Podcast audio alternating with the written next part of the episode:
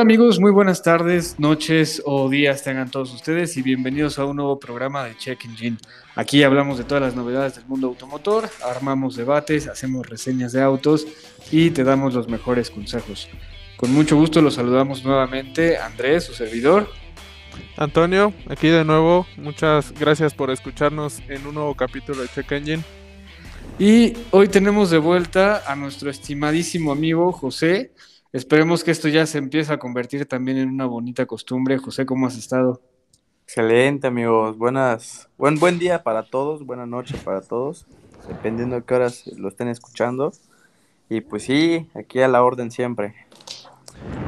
Pues fíjense que en este programa de hoy eh, no, hubo, no hubo mucho movimiento esta semana en cuanto a presentaciones, pero curiosamente en cuanto a rumores tuvimos varias cosas, ¿no? Este, hablaremos un poco rumores de BMW, una pequeña presentación que hizo Subaru, este, eh, en realidad es, es, como algo padre, ¿no? El especular, principalmente este tema de BMW con el M2, eh, se dejó ver la, la, mula del M2, que es el, el auto con camuflaje, mucha gente especulaba respecto a este auto porque pues, es un auto con sentido de la marca, un coupé pequeño, con tracción trasera, que es muy divertido y que muchos sospechaban con la llegada del Serie 2 Gran Coupé, que viene ya con tracción delantera, que era el fin de este coupé deportivo de la marca y bueno, nos esperan saber este, este auto camuflajeado. ¿En diseño crees que podamos esperar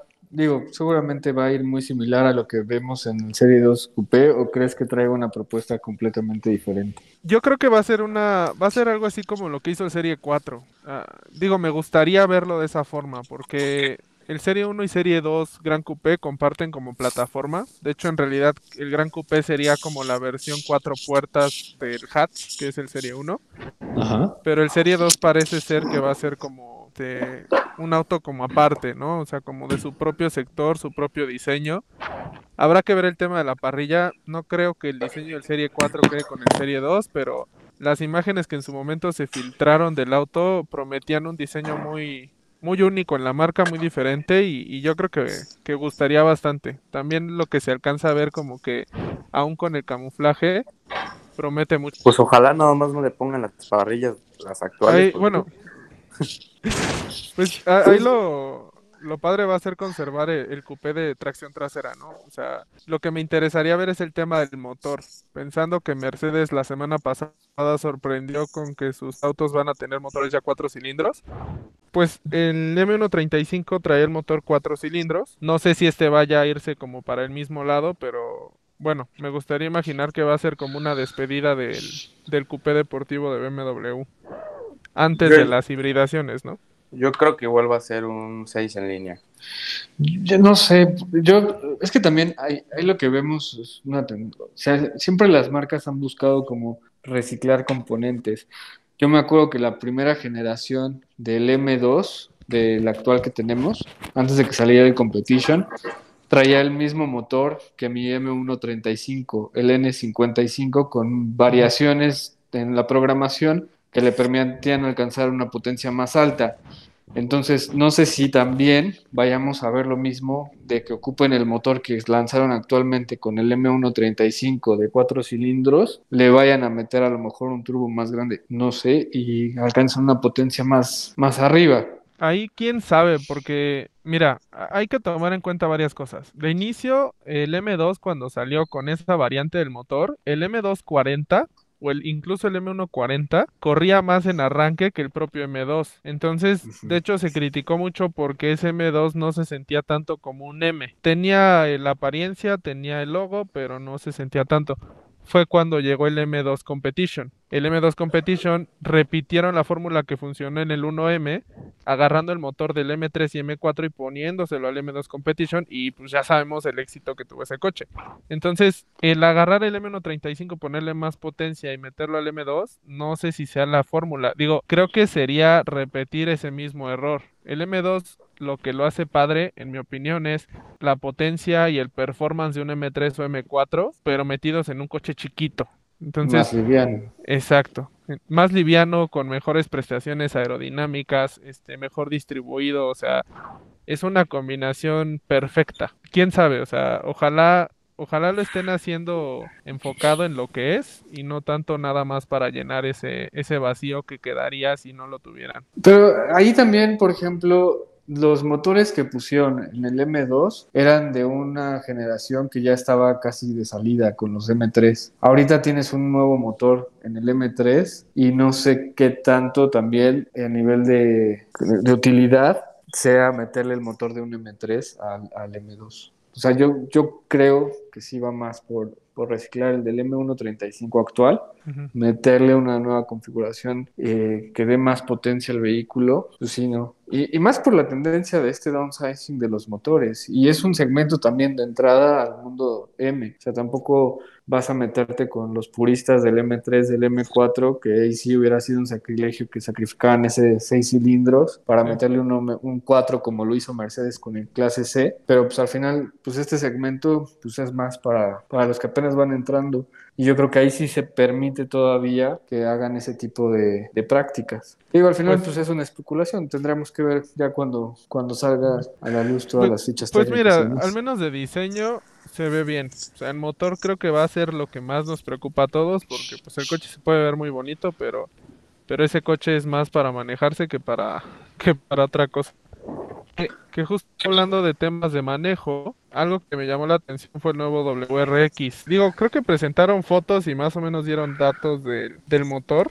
O sea, algo que siempre me ha encantado de Subaru es, no se caracterizan nunca por hacer los coches más hermosos ni por los mejores acabados. Como que siempre cuando renuevan le meten una carga de tecnología que les va a durar los próximos 7, 8 años y no los van a estar molestando y se enfocan en lo que hacen, ¿no? Que es el, pues, el pues tema ahorita, del all-wheel drive y el tema del manejo. Pues ahorita lo que se están enfocando mucho las marcas, o sea, ya sea ahorita BMW, Subaru, sobre todo para vender en Europa, ya es más que nada el sistema de escapes. Por ejemplo, yo sí uh -huh. creo que en BMW sigan utilizando el 6 en línea, pero lo que sí van a cambiar va a ser todo lo que viene el sistema de escapes para que puedan pasar ya las emisiones. Entonces, una manera que han descubierto, sobre todo las marcas europeas, para reducir costos, es invertir más en sistema de escapes y ya luego en motor. Por eso yo sí creo que sigan conservando, por ejemplo, BMW, no creo que siga sacando motores pues más recientes, yo creo que van a invertir más en, en, lo que viene siendo todo el sistema de escapes para poder pasar los, la, las pruebas, los test y poder seguir vendiendo en Europa y en Estados Unidos. Híjole, pero ahí, ahí sí sería meterte a lo mejor en una bronca con lo que está haciendo Mercedes. Digo,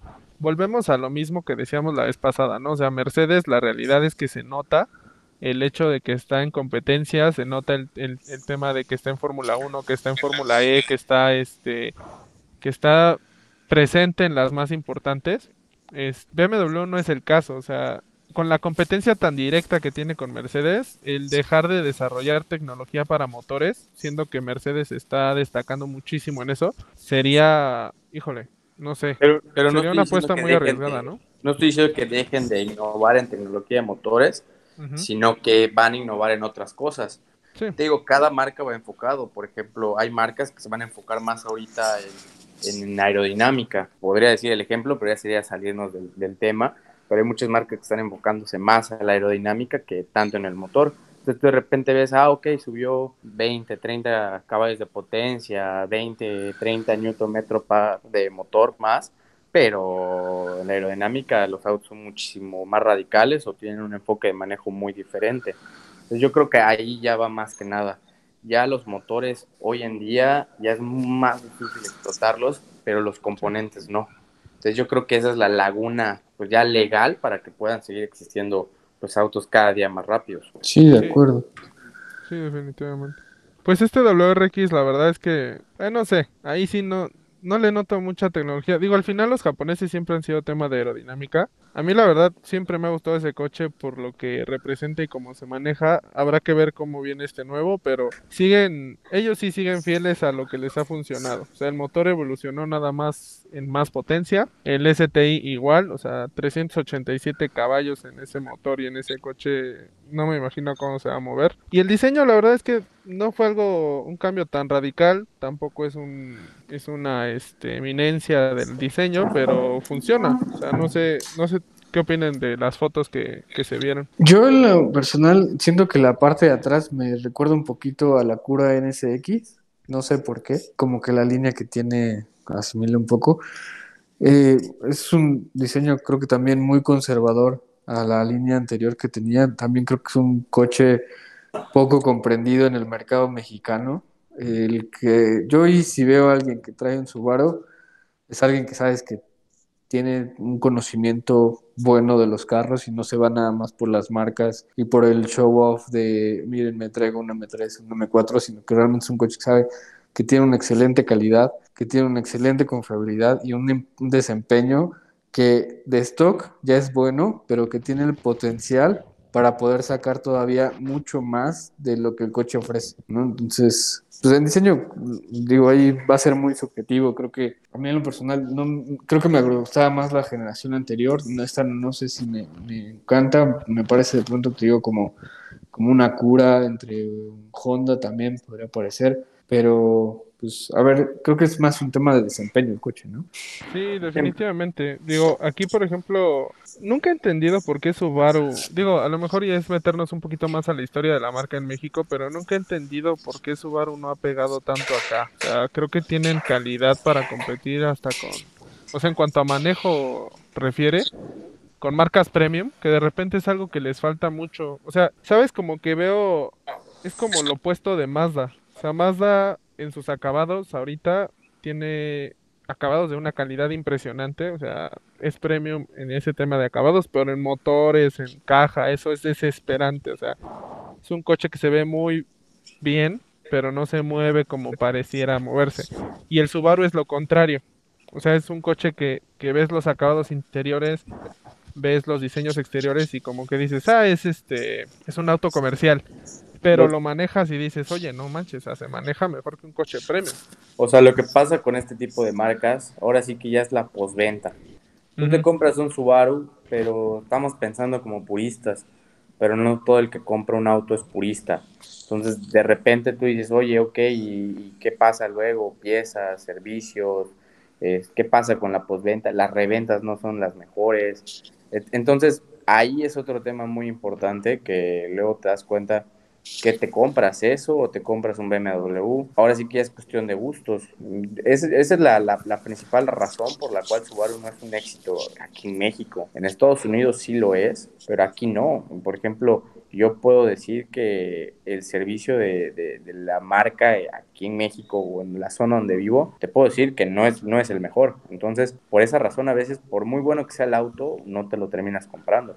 Y mira, es chistoso mencionarlo porque siento que muchas marcas le han quitado la importancia al tema de, de, la atención, al tema de la postventa, al tema del seguimiento. Y Subaru es un claro ejemplo de que eso es lo más importante. O sea, yo creo que si mejoraran en ese aspecto y si reforzaran, el producto lo tienen, pero esta parte que es tan importante que mencionas, que es la de pues, las piezas, la atención al cliente, la parte de servicio, eh, eso te puede hacer un cambio total y, y poner a Subaru un poquito más este en el mapa del, del mercado en México. Yo te, yo te podría decir que sin problema alguno me encantaría tener uno, pero sí es un tema bastante complicado. Y no todo el que compra un auto nuevo, lo primero que piensa es en modificarlo. Hay veces que prefieres tenerlo pues así. Y, la verdad es que el tema de modificar un auto es muy complicado, es muy complejo. Ahora sí que hay experiencias buenas, hay experiencias malas. Así que no todo el mundo piensa, ah, tienes un Subaru, le vas a meter filtro, reprogramación, etcétera, suspensión. No hay gente que prefiere tener los stocks y, ya. Y, y, digo, yo por esa razón no, no me gustaría tener un Subaru aquí donde vivo, o sea, si viviera en Estados Unidos, pues claro que sí, me encantaría tener uno, pero sí es un tema bastante importante. Sí, definitivamente, pues no es lo mismo, o sea, marcas como Nissan, que tienen más de 250 puntos de distribución, cada esquina llegas, estás en el servicio de coche aquí, que tienes que estar batallando con refacciones, tienes que estar batallando con dónde vas a llevar el coche, Precios. Sí, sí, sí, de acuerdo. Ahora, también creo que son marcas que, que, saben el nicho al que corresponden y quieren quedarse ahí, ¿no? O sea, ellos no buscan tampoco la masividad en ventas y llegar a ser líderes del mercado, sino yo sé que el producto que ofrezco es un producto bueno, de calidad, tengo mis limitantes, pero el que me escoge, pues al final sabe que se lleva un producto confiable. no sé, podría ser también Pues, sí, claro, no es una marca que esté preparada para vender muchísimas unidades. Para empezar, no, no las pueden producir. Exacto. pero no le... Bueno, o sea, digo, al final es como consecuencia una de otra. O sea, yo creo que si empieza una mayor demanda, metes una mayor inversión y listo. O sea, ¿a qué marca no le gustaría empezar a vender mucho? Digo, si es un coche de nicho, creo que no han vendido sus propiedades o no las han ofrecido al mercado como, como se debe. O sea, al final tú puedes decir, ah, motor boxer, este, el all-wheel drive, la suspensión, y todo esto, pero pues para el mercado mexicano, para el, para el usuario consumidor promedio, pues no les hace gran diferencia, ¿no? O sea, de repente la comunicación se ha enfocado nada más en la historia de la marca y no tanto en para qué me sirve o por qué querría yo comprarme un Subaru. Pero muchas veces eso es lo que busca la marca, o sea, busca tener, ahora, ahora sí, como dices, todos quieren vender más, pero también quieren conservar un poco su, su identidad. Sí, sí. Por ejemplo, yo yo llegué a trabajar en una marca generalista que es líder en el mercado, pero su reputación no necesariamente es la mejor y tienen muchos atributos que a pesar de que son los líderes en venta, están por debajo de la competencia como Honda o como Toyota, que son marcas que a lo mejor no venden tanto, pero que tienen una salud de marca muy buena, ¿no? Tienen atributos de confiabilidad y ellos buscan mantenerse ahí, o sea, ellos buscan seguir conservando esta salud de marca, de somos una marca confiable, somos una marca líder en ciertos aspectos, aunque no necesariamente en ventas, y habrá mercados donde esta combinación o esta fórmula funcione, habrá mercados en, el que no, ¿no? Por ejemplo, aquí por, en México, eh, no en todas las regiones, pues aprovechas al máximo tener la función del, del all-wheel drive, ¿no? Entonces, pues también son mercados que pues no, aunque tengas tecnología aunque tengas funcionalidad, pues no se explotan por la misma geografía de, del mercado en el que estás, estás participando. Y también el tema económico, ¿no? Pues, México es al final un país, sí, pues es part líder de América Latina en temas económicos, pero la base de su población es una base de niveles socioeconómicos medios, medio bajo, que al final pues también busca la funcionalidad más allá de un vehículo de altas prestaciones, ¿no? Entonces, fórmulas como el Versa, como la Veo, como el Ventus, pues siguen funcionando, son coches funcionales, me llevan de un lado a otro, las refacciones son accesibles, entonces es el nicho que al final mueve más a nivel de volumen aquí en México. Híjole, pero y ahí nos podríamos, o sea, hay un tema que ahí me, me ha picado siempre de esta parte de las marcas de volumen y del tema del mercado mexicano y en ese nos podríamos aventar un programa completo, pero es la parte de, de un poco la, la ética de las marcas, o sea, entiendo que produces coches baratos para el mercado, pero ya no tiene seguridad. O sea, digo, obviamente las marcas ya despertaron, ya lo están haciendo. Por ejemplo, justo Nissan ya empezó a meter como más este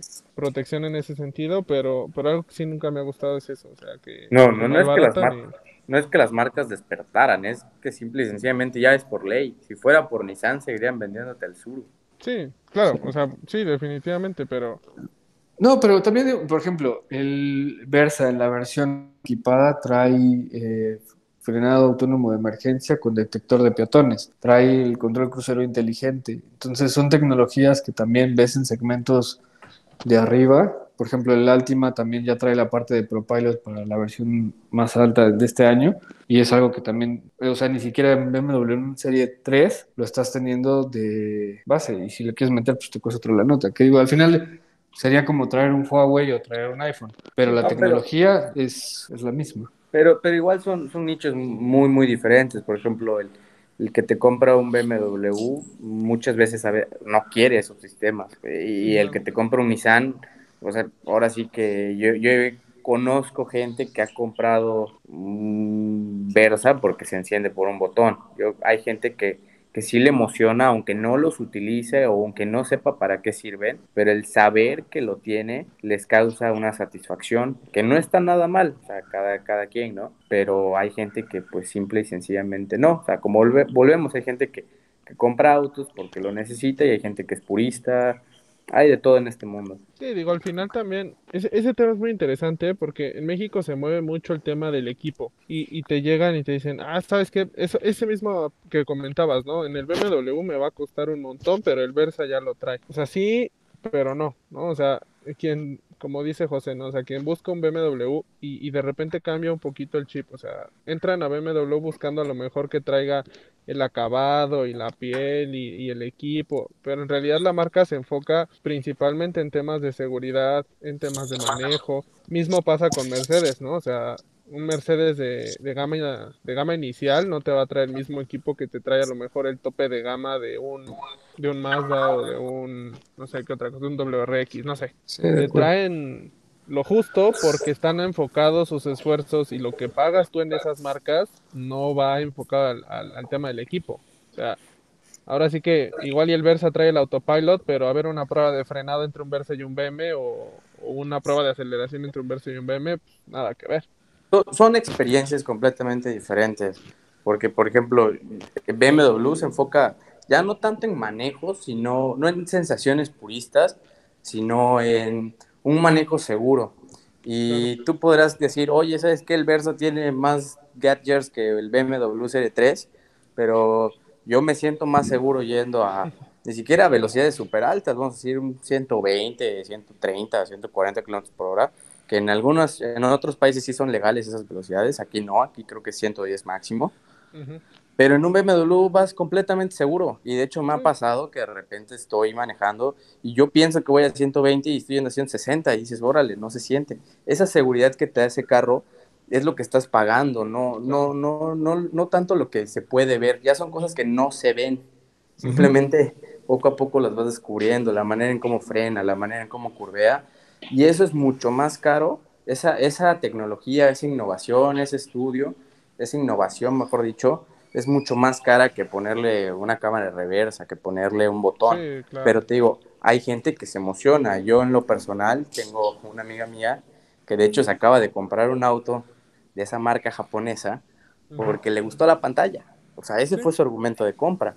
O sea, le gustó la pantalla, no se fijó ni en la suspensión, ni en los frenos, nada.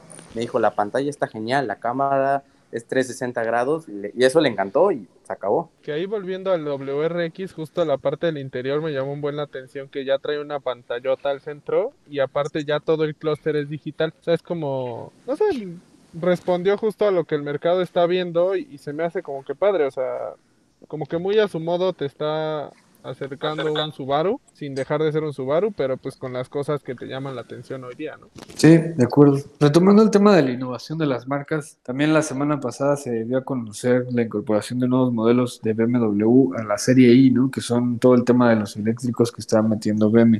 Oye, ahí ¿sabes qué? Me causa mucha variedad porque sí presentaron ya las, las homologaciones del i4 y el, I, y el iX, o sea, se filtraron, o no sé si se filtraron o se presentaron los nombres que van a llevar las versiones.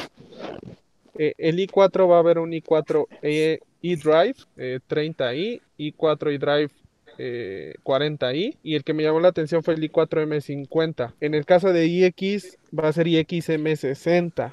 Ahora, estos M50, M60 normalmente se usan en BMW para lo que llaman en performance, que son los coches que todavía no llegan a ser un M, pero traen componentes de M. Y el único M60 que ubico, si corríjanme si me equivoco, pero es el M760, que ese trae un B12 y de 612 caballos, o sea, es un monstruo esa cosa y es un Serie 7. Entonces, un IXM60 me suena y, y, de hecho lo comentaba contigo Andrés el otro día, ¿no? O sea, el EQC, si lo comparas con el iX3, o sea, el EQC agarra de trapo al iX3 y siento que como que el IXM60 va a llegar a, a defender a su hermanita menor y, y agarrar de trapo a la EQC.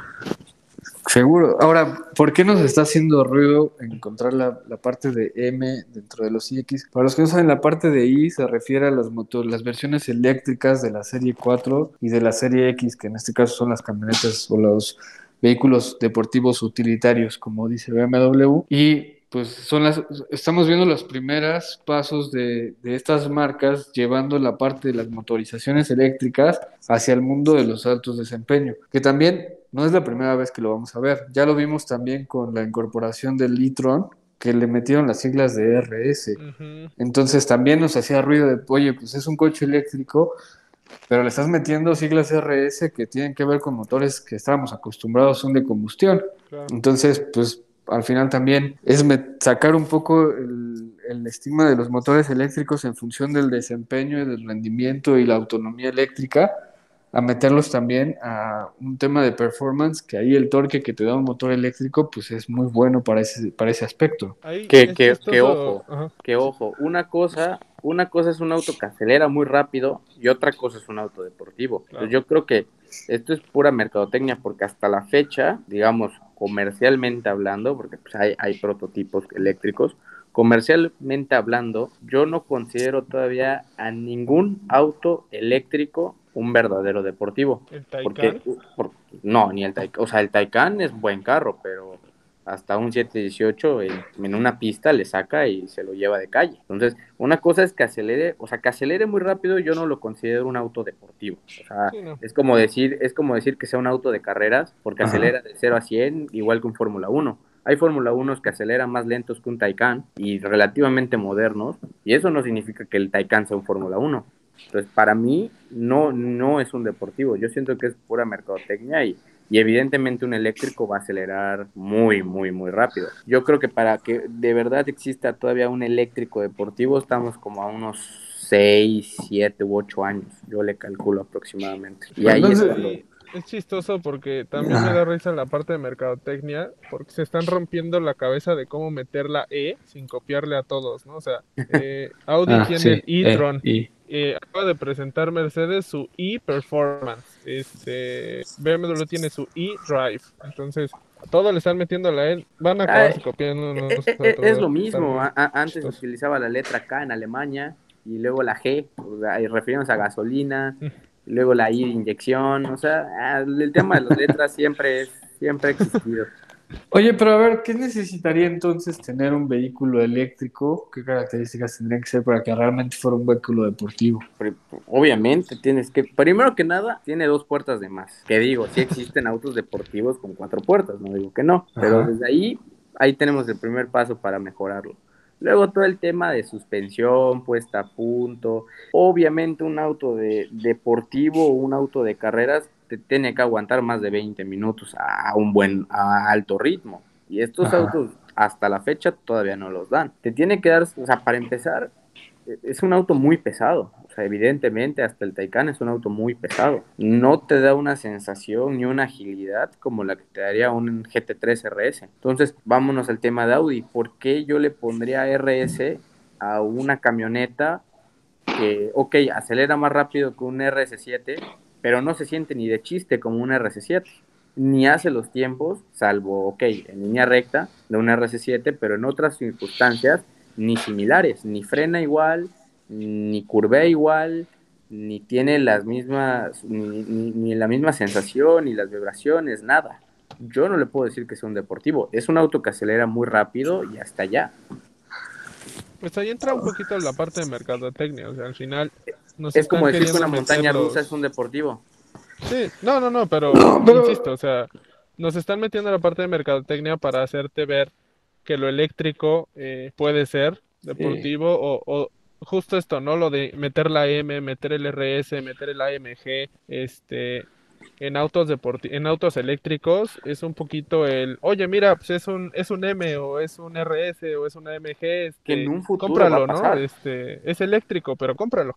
Eh, Te va a funcionar igual. En un futuro va a pasar, yo no dudo que yo obviamente todo el mundo sabe que va a existir un obviamente con otro nombre, va a existir un Taycan Coupé, va a existir un Taycan con motor central, o sea, me refiero a un Porsche eh, este sí eléctrico de motor central o bueno, no motor central, perdón, lo dije mal digamos, enfocado para pista. Claro que va a existir, claro que va a existir una distribución de pesos mejorada, un, tal vez y en un futuro sí el motor esté enfocado más hacia un lado para que emule la sensación de un motor central, puede ser, no es, no es descabellado, pero todavía no existe. Pero es que creo que también podríamos caer un poquito en, un pensamiento muy purista hacia el motor de combustión y las experiencias que te daba, porque ahí coincido también con lo que dice Antonio de, al final, esto puede ser, sí, estoy de acuerdo en el tema de mercadotecnia, de, bueno, te voy a vender un vehículo eléctrico como si fuera deportivo al momento de meterle unas siglas como RS, como AMG o como M en el caso de BMW,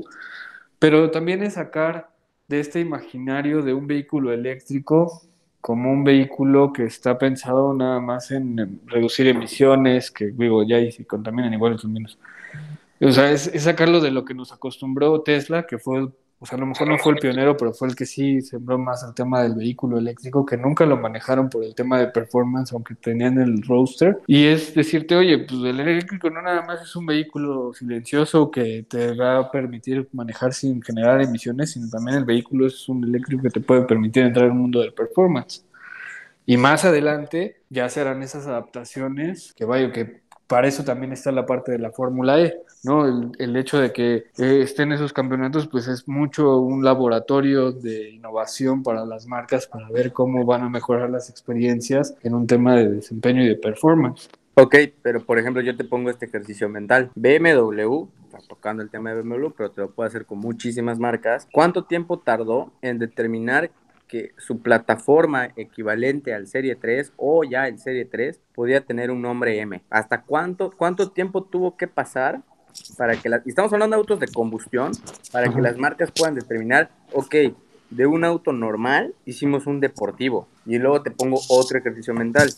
Y vámonos, por ejemplo, a, a Audi, si lo quieres ver así. Tienes en claro que un RS5, un RS7, un R8 son autos deportivos son autos deportivos de calle. No los puedes comparar con un auto de carreras, con todo y que en muchos casos un RS5 o un R8 va a acelerar más rápido incluso que hasta un auto de NASCAR. Porque hay autos de NASCAR que el 0 a 100 lo hacen en 3, 4, 3, 5 y un RS5 también te lo hacen en 3, 4, 3, 5. Un R8 te lo hace en 3 segundos. Entonces, tú no vas a ir diciendo que un R8 es un auto de carreras. No, es un auto de calle que tiene una aceleración similar o superior a algunos autos de carreras. Lo mismo pasa con un eléctrico. Un eléctrico es un auto que tiene una aceleración igual o superior que muchos deportivos o superdeportivos de calle, pero no, es solo, no lo hace un deportivo. Entonces ahí ya tengo dos ejercicios mentales que si los, pon, los analizas, yo no considero a un eléctrico por ahora de producción un, un verdadero deportivo. Son autos que aceleran muy rápido, pero deportivos para nada. Yo hasta esa, fecha esa palabra que dijiste producción es ahí no no sé no tengo el dato si es de producción o no, pero por ejemplo el Rimac No, no es de producción, compra una ahorita. ¿no? Sí, no puedes no puedes ir a comprar una ahorita. Y si lo compras no lo puedes matricular, que ese es otro tema muy importante. Por ejemplo, muchos dicen, "Ah, Koenigsegg es de producción." Sí, pero en Estados Unidos para matricularlo tengo que bajarle la potencia, tengo que pasar unos test. Entonces eso ya no es tan producción. Eso también hay que tenerlo mucho en cuenta. Una cosa es producción, otra cosa es prototipo, otra cosa es concept car. Pues como dices, vamos para largo, ¿no? Hay que, hay que irlo bajando y... Sí, e, el, pues día que salga un auto eléctrico con menos de 1500 kilos, ese día me van a callar la boca completamente. es que es una grosería, 1500 caballos. Y, 1500 kilos estamos de acuerdo que es mucho peso para un auto de carreras. Por eso yo te digo que existe, o sea, una cosa es un deportivo, otra es un superdeportivo, otra cosa es un auto de carreras. Y de carreras existen muchos nichos, porque hay autos de carreras que van impresionantemente rápido, pero su aceleración no es nada del otro mundo. Te pongo, por ejemplo, un, eh, vámonos al primero que se me ocurre ahorita, el Maserati MC12 Corsa. Acelera de 0 a 100 en 3.7 segundos. O sea, te quedas y dices, órale. Un AMG, creo que la 45 hace lo mismo, o poquito más, o, o un AMG GT se hace más, lo hace más rápido pero en una pista el, el, Maserati le va a sacar no uno, no dos, no tres, hasta cinco, seis segundos. Sí, en las carreras esa, ese dato en realidad ya se vuelve irrelevante. es correcto. Ahí lo importante no es el 0 a 100, sino el tiempo de vuelta, ¿no? Entonces, imagínate que la gente pensara que por, que por el 0 a 100 ya es un auto de carreras.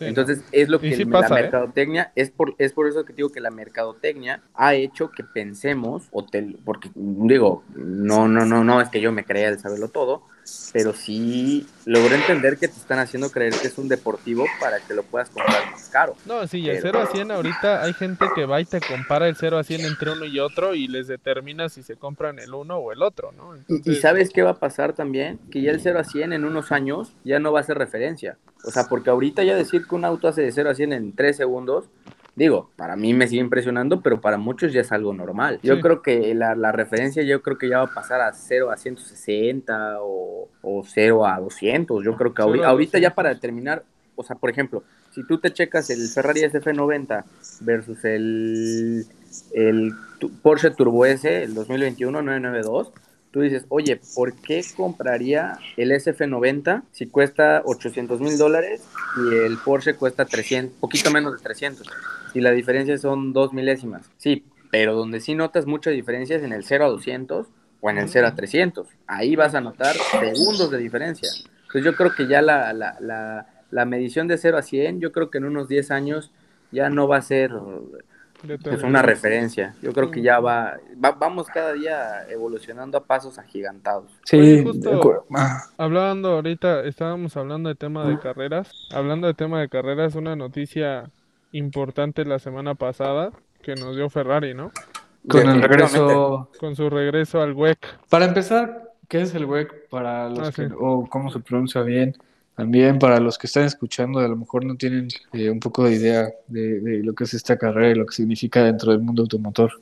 Sinceramente, la pronunciación, según yo, es WEC. La verdad, soy el peor en las pronunciaciones. Pero básicamente es un mundial de resistencias. Es como la Fórmula 1. No todas duran 24 horas, no todas duran 12 horas. Hay carreras de 4, de 6, de 8, de 12, de 24 horas. Que, que ahí yéndonos un poquito más atrás, a diferencia de Fórmula 1, en la que pues es una carrera, es como que la que más se conoce, que se hace una clasificación, corren durante determinado tiempo, durante determinadas vueltas y el que llega primero es el que gana. Acá lo interesante es, o a lo que se refiere una carrera de resistencia, es que los fabricantes se tienen que dedicar a diseñar autos que soporten eh, durante mucho tiempo, o sea, no nada más son 70 vueltas, pueden ser muchísimas más vueltas, muchos kilómetros y, y se les llama resistencia por esto, ¿no? Porque el coche tiene que aguantar toda esta, ahora sí que todo este martirio y además llegar primero, ¿no? Este, entonces es una, es, yo en lo personal la veo como realmente la, la mayor prueba de la industria, del, del lo que es el mundo automotriz, del motorsport, porque digo, Fórmula 1 tiene su, su, este, tiene su encanto, tiene su chiste, pero creo que las carreras de resistencia sí tienen un, un extra, ¿no? De, de, trabajo en equipo y de, y de diseño. Eso son, son diferentes, a la vez muy diferentes y muy iguales en algunas cosas, pero ambas, ambas tienen su encanto, pasión, su locura y ya es cuestión de gustos. Pero para dar un dato, por ejemplo, una carrera de Fórmula 1 el motor tiene que aguantar a máximo régimen aproximadamente un promedio de 300 kilómetros por carrera. Estamos hablando que en, Le Mans estamos, estamos hablando de arriba de 2.400 kilómetros. Es una locura a, a máximo desempeño. Ahora sí que el enfoque que lleva el motor, la puesta a punto y la técnica de los pilotos es muy diferente. Es, imagínate que te, que te entreguen tu coche y te lo lleves hasta Estados Unidos así sin parar y, y pisándole lo más que se pueda y pisando frenos, acelerador, o sea, y que aguante, no, o sea, está cañón. No, y aparte de que siempre hay choques, o sea, es... Sí, claro. Creo que, no tengo el dato, pero creo que ningún ganador no ha tenido ningún accidente, aunque sea algún golpecito, que se le rompió un freno o, o alguna manguera y siempre. O sea, creo que no existe un ganador que, no haya tenido algún percance. Y, y bueno, pues ahí, ahí es donde viene lo, lo, interesante, ¿no? Creo que algo con lo que, o sea, si, si no conocen mucho de la industria, pero han visto esta película de Ford contra Ferrari, se darán una idea de, de una muy pequeña idea de lo legendario que era Ferrari para este tipo de competencias. Este, y el que regrese, después de cuánto, cuánto tiempo se ausentó, José, sí fue un rato, ¿no? Sí, 50 años. o sea, bueno, 50 años van a cumplir en, en, 2023 cuando regresen. O sea, Ferrari ha seguido en Le Mans, pero, pero a través de equipos eh, externos o privados. En este caso, Michelotto o Risi Competizione. Pero el último Ferrari oficial, que ojo, también el dato, en, en estas competencias existen muchas categorías. Normalmente se utiliza se le hace más promoción pues, a la categoría reina, que no siempre es hypercar. Dependiendo los años, la, la, la, la época y los patrocinios, quienes participen, han habido, por ejemplo, hace unos años, la máxima categoría eran prototipos. Ahorita para 2023 la máxima categoría van a ser hypercars. Entonces, cuando eran prototipos, no necesariamente tenían que existir autos de, pues, de producción, simplemente eran autos prototipo, lo más loco que podían y ya está. Ahorita ya no, ahorita sí van a tener que tener una homologación en calle, digamos más como en los noventas, pero después en los 2000 eran plenamente prototipos. Hubo una época que eran autos diésel, hubo una época que eran autos híbridos. Eh, ahora sí que ese es el encanto, que no existe una ley, no existe una tradición. Es como la Fórmula 1 que han habido B12, B8, B6 turbo, B6 aspirado, híbridos actuales, hay muchas cosas. Entonces, esa es una parte bonita y tiene su encanto. Entonces, ahorita que llegue los nuevos hypercars, yo digo que va a ser la locura, va a ser los, los nuevos noventas. ¿Y, qué, ¿Y cómo crees que le vaya, o sea, a Ferrari en la Copa? Porque también regresa Porsche, ¿no? Es muy difícil determinar, es muy difícil determinar, porque hay muchos rumores igual. Por ejemplo, se dice que para reducir costos se podría utilizar parte del monocasco de los Fórmula 1 que otro dato, que los Fórmula 1 actuales ya son mucho más grandes que los, que los anteriores. Entonces, ya prácticamente tienen las dimensiones de un auto normal, o sea, un auto de calle. Entonces, podrían hacer el monocasco y prácticamente sería, obviamente con unas previas modificaciones. Ahora sí que como lo que te digo, muy diferentes, pero a la vez muy iguales. ¿Podría un Fórmula 1 o el monocasco un Fórmula 1 correr en el WEC con un motor ahora sí completamente diferente o derivado de, porque ese motor, recuerda que es, muy pequeño, un motor de Fórmula 1 puro no podría aguantar 24 horas, en la mayoría de los casos se rompería, entonces tendrían que hacer, con esa tecnología o con esos componentes, hacer un bloque que podría aguantar 24 o más horas. Normalmente en las pruebas que hacen internamente las marcas, tienen que aguantar el doble o el triple para pensar que podrían ganar. Entonces, un motor de las 24 horas de Le Mans no está fabricado para aguantar 24 horas, está, fabricado para aguantar 36 horas. 36 horas es demasiado. De hecho, y, esos, y esa técnica se utiliza desde los 50. O sea, por ejemplo, Mercedes-Benz con los 300 SLR, los W196, el ingeniero eh, Rudolf Ullenhout eh, no sé si lo pronuncié bien, es británico, de padres alemanes. este ingeniero probaba sus autos así, tal cual, los motores, 36 horas para que pueda decir que podrían concursar en Le Mans. Y concursaron desde 1952, primero con los 300 SL, los W194, ganaron en el 53 se enfocaron más a Fórmula 1, no ganaron. 54 Fórmula 1, los W196R ganaron con, Juan Manuel Fangio. Y en el 55 fue la catástrofe, el choque masivo que murieron 81 personas y 122 heridos, el famoso choque de Le Mans. Y Mercedes-Benz, a partir de esa carrera, decide, decide salirse de competición eh, mandan a, desde boxers, mandan a, pedir que todos los autos se retiren por, por luto y tres días después el responsable de la marca, no me acuerdo ahorita el nombre, agarra y dice, no, pues ahora sí que nos retiramos de toda competición, Fórmula 1, resistencias, que como otro dato curioso, eh, el WEC no siempre se ha llamado así, antes se llamaba BPR. ¿Pero era como si las en otro idioma o...? En inglés, no me acuerdo exactamente qué era, pero, pero sí, eh, eh, básicamente siempre ha sido lo mismo, es correr y siempre ha sido carreras de resistencia, a ver quién, no es quién llega primero, quién hace más vueltas. Sí, sí, sí. Este, y pues ahora sí que, que, ese ha sido su magia. ¿Y tú qué, tú qué crees que hubiera pasado si Mercedes no se hubiera salido? Uy, es un tema muy interesante, podríamos hablar horas y horas y horas, pero los autos, los 300 SLR, bueno, para entrar un poquito más en contexto, Ferrari, su mayor fuerte, hablando en los años 50, siempre fueron los motores. En esa época eran los motores B12 Lampredi, obviamente carburados. Y Ferrari, ese es su mayor, su mayor logro, la verdad es que ha sido el motor. Mercedes-Benz no, Mercedes sí logró hacer un balance, te digo, con este Rudolf, lograron hacer un balance prácticamente perfecto un gran motor, no era el más potente, tampoco era el más débil, pero era el que mejor resistía. Una gran suspensión, una gran puesta a punto, una gran aerodinámica, grandes pilotos y sobre todo, a diferencia de Ferrari, este, Mercedes-Benz enfocaba que sus pilotos siempre estuvieran lo más cómodo posible. Lo que hoy en día se ve, que hoy en día el auto se hace creado para el piloto, no como antes que era, pues el piloto se tenía que adaptar al auto. Y eso fue lo que hizo que Mercedes-Benz hiciera autos impresionantemente rápidos.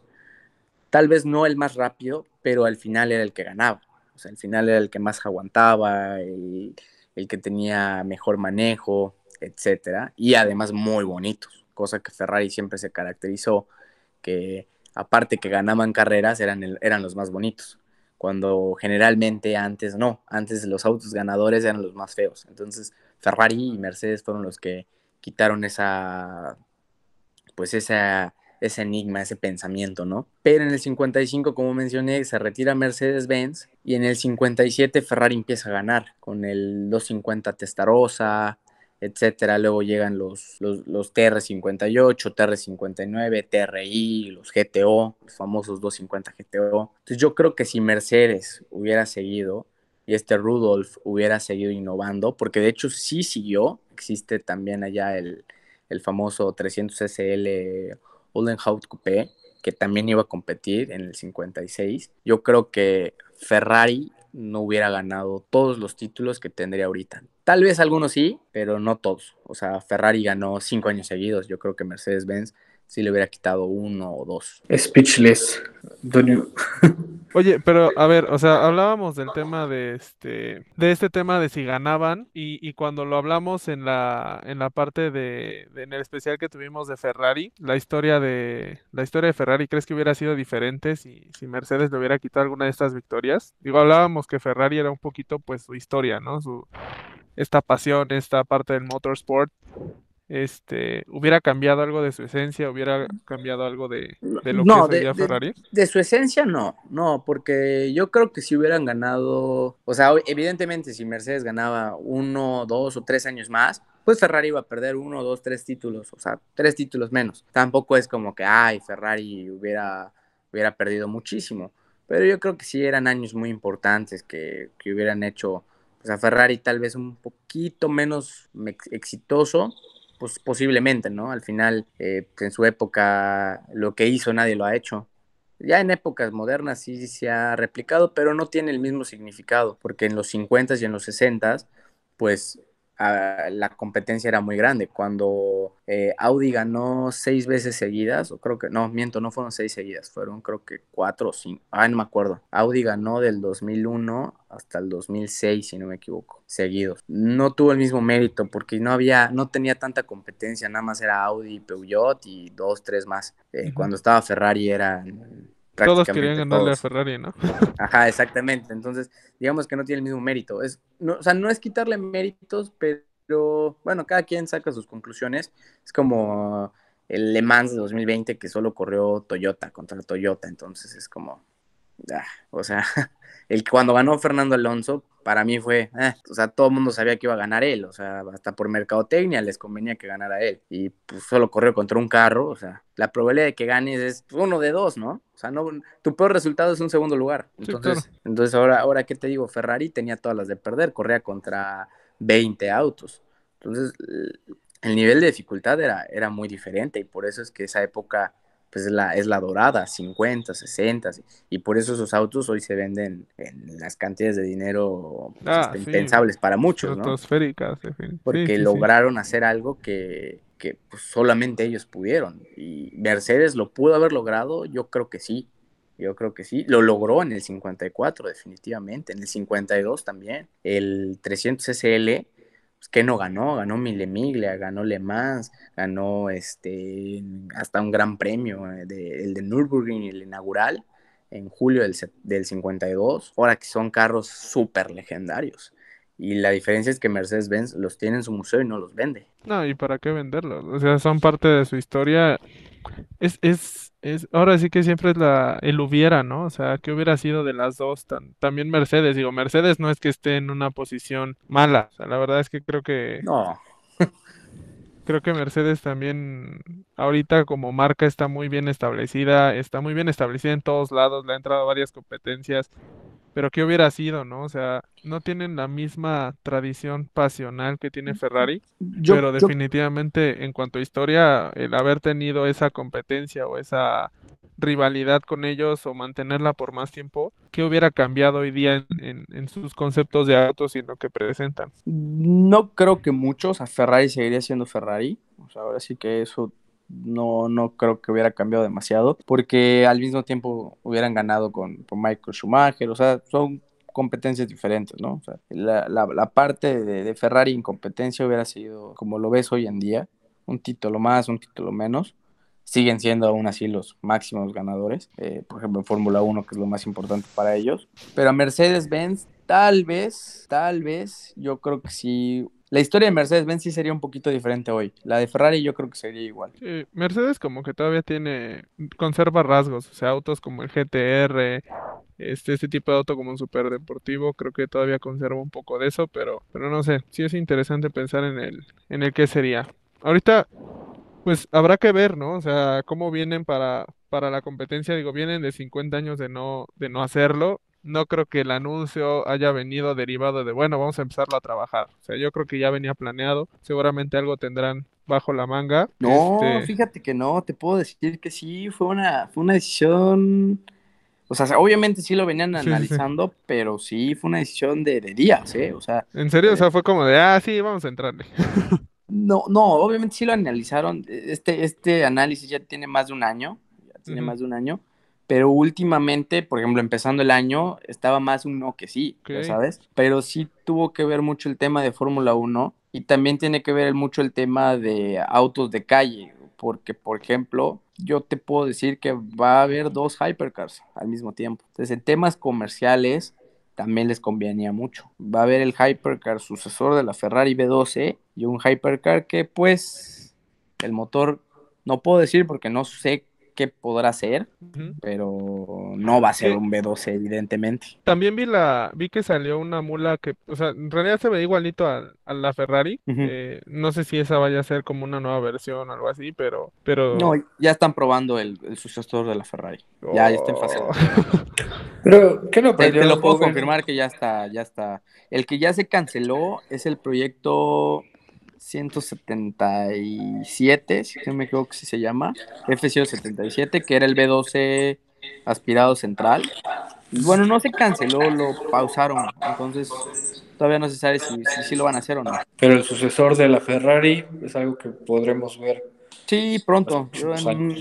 no, antes de 2020, o bueno, empezando 2023 o poquito antes. Oye, y hablando otra vez un poquito de Mercedes, el Project One ¿Crees que llegue a salir con las homologaciones? ¿Lo podremos ver? Ya, ya. Eh, a México llega en diciembre.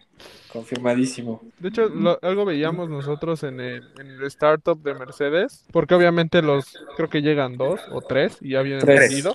Llegan tres. Ya vienen vendidísimos, entonces hablaban de poder que nos que le prestaran una prensa no para manejarlo obviamente si quisiéramos pero al menos para verlo en persona porque va a ¿eh? ser un auténtico unicornio. Sí. se les presta. Oye y hablando de unicornios también el fin de semana pasado en Cuernavaca se dejó ver el Ferrari Monza que está acá en México. Está impresionante no, Lo llevaron a verificar. Sí, es una locura ese auto. Por ahí trabajar en un, no sabía trabajar en un verificentro de Morelos ha de estar ah, padre. No, no, no, sabía, no sabía que... O sea, viven cerca si no les hubiera dicho.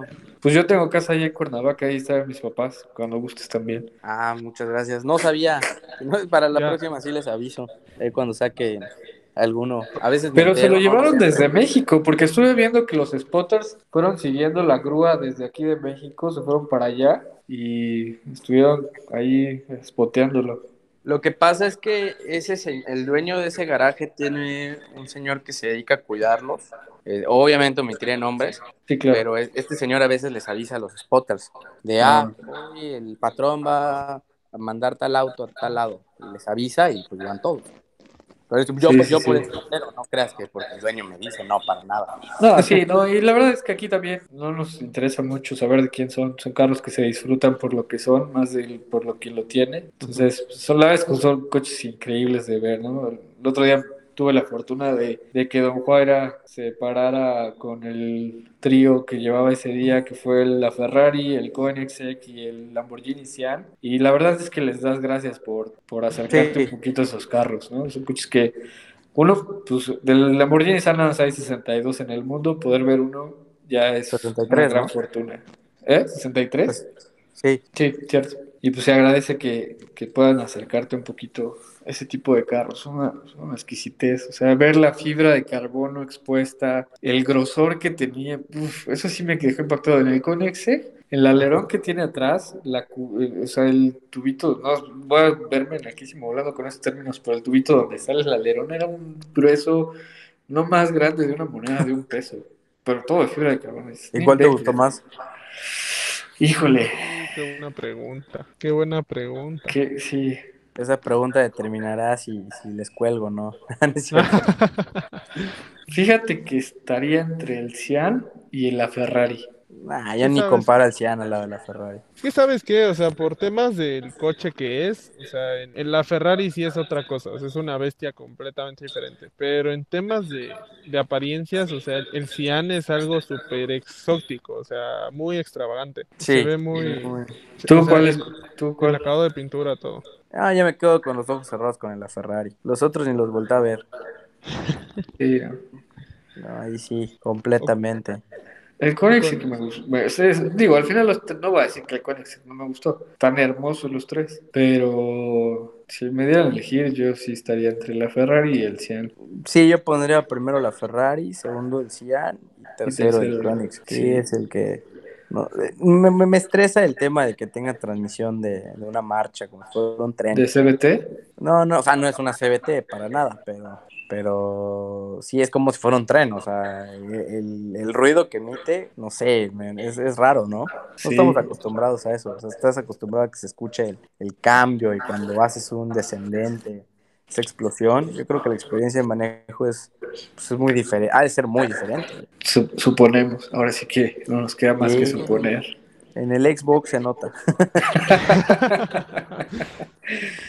Bueno, pues ahora sí que muchísimas gracias de nuevo, José, por, por, estar aquí en el programa. Siempre son pláticas muy enriquecedoras de, de todo el tema de la industria. Hoy que se permitió un poco hablar más allá de Ferrari, que es tu expertise. Mercedes también por ahí ya estás haciendo especialidad. Ah, es, que, te repito, la, la, historia de Mercedes en los 50 es una locura. Y, y sí me da coraje que, o sea, obviamente, primero que nada, pues por la desgracia en que murieron muchas personas, pero es que esos autos que estaban sacando son una locura una locura. Pues a lo mejor valdría la pena hacer un programa especial para, para hablar de Mercedes. Por cierto, también muchas gracias por la invitación que nos mandaron la semana pasada a estar presentes en el show. No, pues la verdad es que estaría bien empezar a hacer hasta de, de todas las marcas. Creo que está esto de conocer las marcas, sus historias, te acercan un poco más a lo que representan, más en una época en la que únicamente tienes ofertas muy similares en todas las marcas y, poderte identificar con alguna que, que, vaya de acuerdo a tus convicciones y a lo que haces está,